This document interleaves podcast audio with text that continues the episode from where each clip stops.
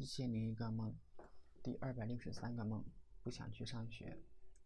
有天我准备上学，可是老妈还没有做好饭。我看时间已经八点四十五了，九点钟上课肯定会迟到。不过我还是想等一等，因为今天早饭是饺子，我非常想吃。看着热气腾腾的锅，我感觉好像在流口水。而且，老妈说她上午准备炸丸子。这也是我的最爱，我都不想去上学了。吃完饭以后，我就去上学。我走在路边的水沟里，水沟因为天气的原因并没有水。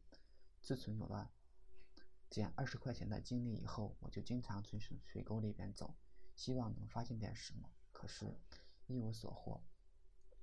后来走到一个村庄的卖场，卖场上堆了很多花生，水沟里也散落了很不少花生。有五六个人问我花生能不能吃。我说怎么不能吃？抓一把尝尝，应该没事儿。他们就欣喜若狂地跑进水沟，往口袋里边塞花生。我就知道会这样，尤其是一群人的时候，谁也不想吃亏，所以每个人都把口袋塞满了。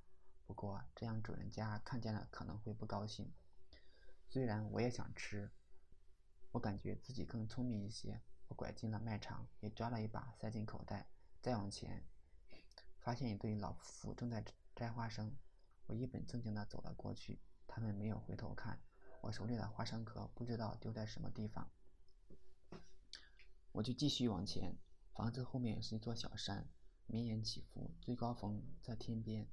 我干脆打算放弃上学，然后去爬山，因为感觉这山一点都不陡，难度肯定很小。等我到了跟前就傻眼了，这山是不陡，可是。从这里上去是五六米竖直的陡崖，上面依稀有人经过的痕迹。真不知道这些人怎么把脚印留在陡崖上的。不管那么多，别人能上，我也能上。我就准备去爬这陡崖，爬到一半，感觉上面土块松了，似乎随时会脱落。再往下看，感觉有点恐高，我想放弃了。如果从这里摔下去，可没人救我不说，而且肯定带残废。不过这土看起来有点泛黑，应该比较肥沃，可以挖回家种菜。于是我掰了把泥土，很松散，很好。这陡崖下面的都是脱落的泥土，我想有空带工具来挖土。今年过年没有回老家，上次回家那是好多年前的事情了。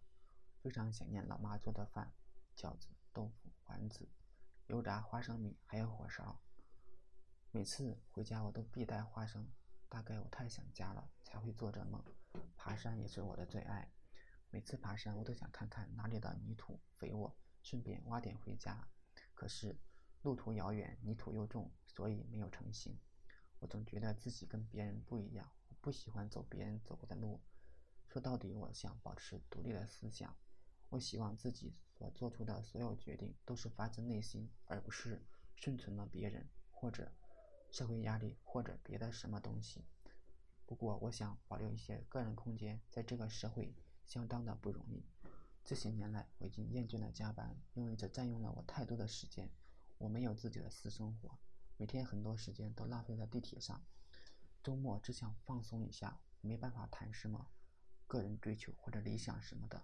我总觉得这个社会把很多人的理想磨灭了。毕竟，大多数人还是为了生活而工作。为了理想而工作的，大概只是极少数。